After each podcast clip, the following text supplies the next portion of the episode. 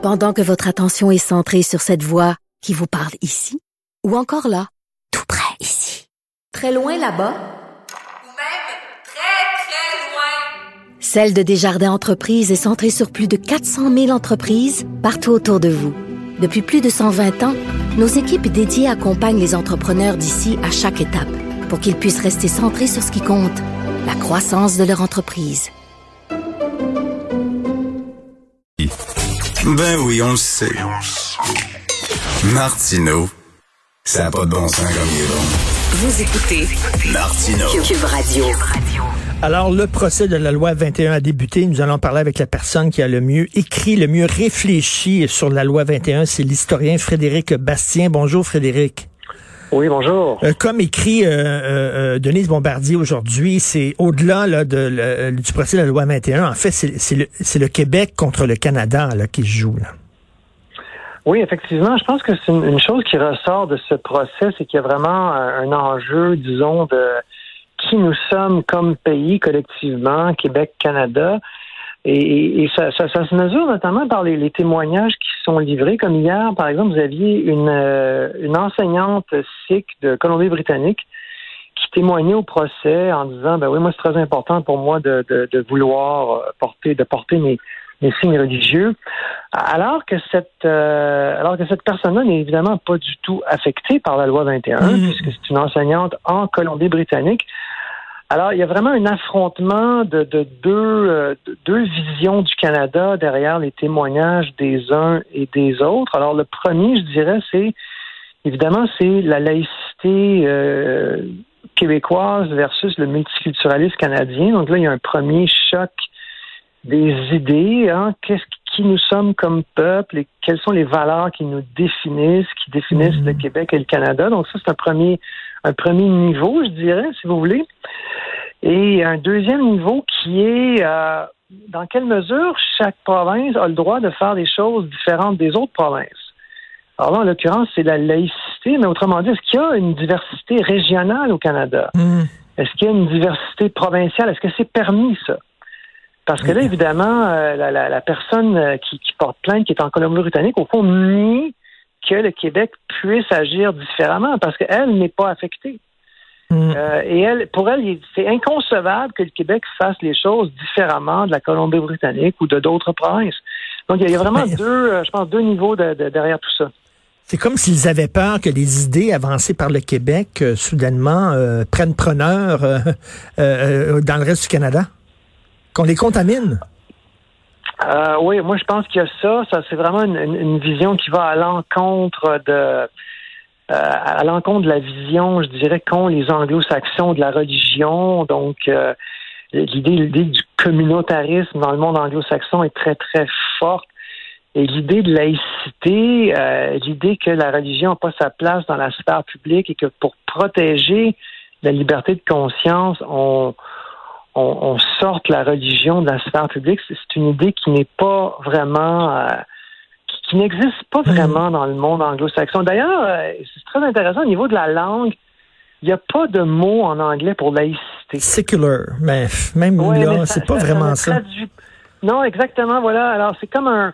Tandis qu'en Europe euh, continentale, en France, en Espagne, euh, même en Allemagne, en Italie, dans tous les pays où l'Église catholique a été forte, euh, donc sur le continent européen, au Québec, en Amérique latine, le- ailleurs, il y a, l'idée de laïcité, le concept de laïcité existe, le concept de laïcité est pratiqué, mais dans les pays anglo-saxons, c'est c'est pas du tout euh, la même la même chose. Et ce combat, c'est un combat à armes inégales parce que, comme vous l'avez si bien euh, démontré, euh, de leur côté, ils ont de l'argent, ils ont des lobbies, ils ont des juges de leur côté aussi.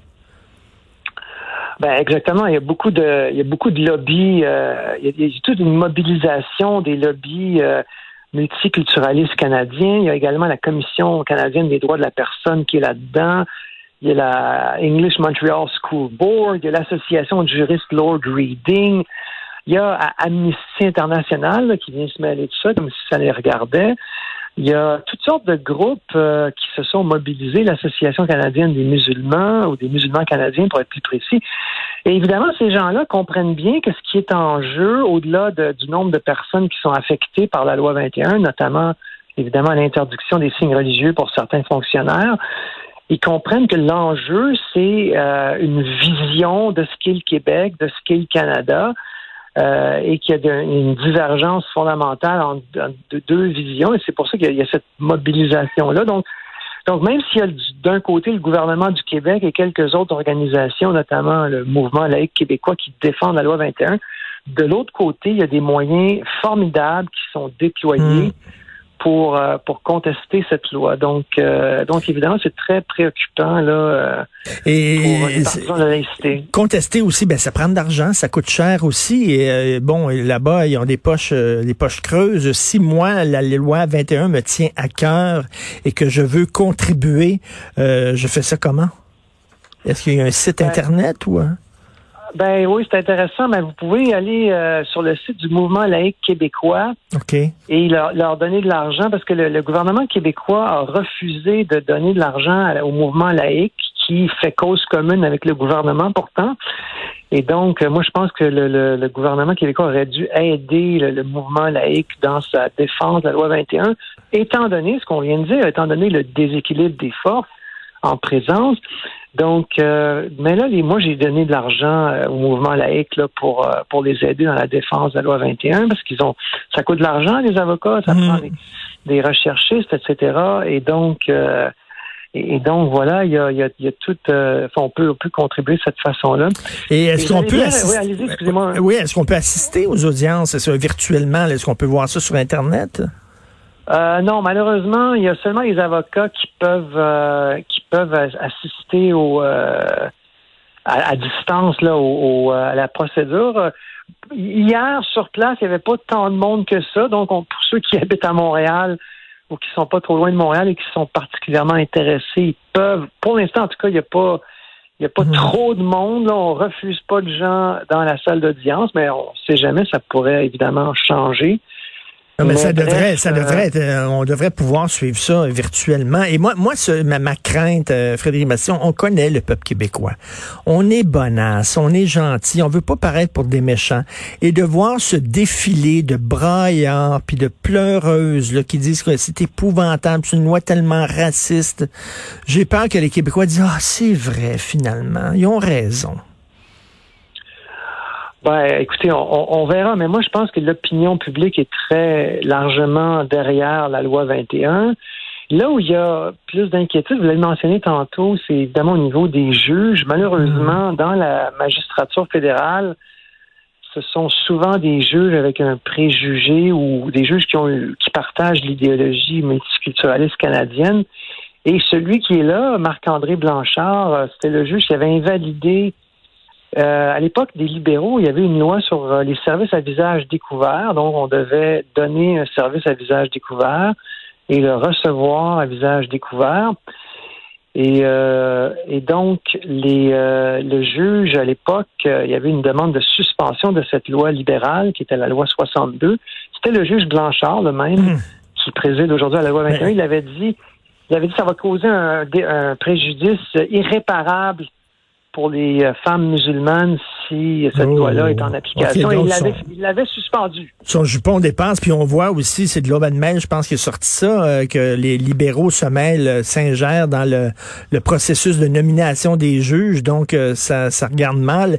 Et en terminant, est-ce que vous pensez, Frédéric Bastien, que ils sont en train, autour de François Legault dans son gouvernement, ils sont en train de, de voir le, le, plan B? Si jamais là, la loi n'est pas, n'est pas avalisés par les tribunaux, ils vont faire quoi?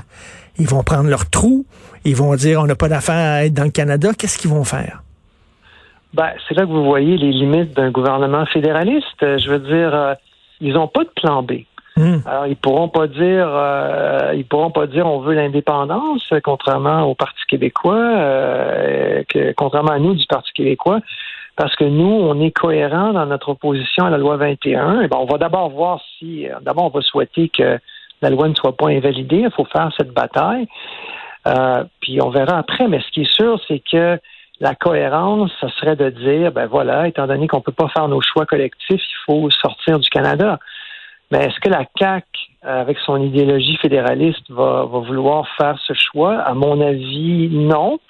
Mais évidemment, on verra. Mais, mais, M. où le PQ, là, le PQ, je suis sûr que vous allez allumer des lampions en espérant que la loi soit pas avalisée par les tribunaux parce que ça va amener de l'eau à votre moulin.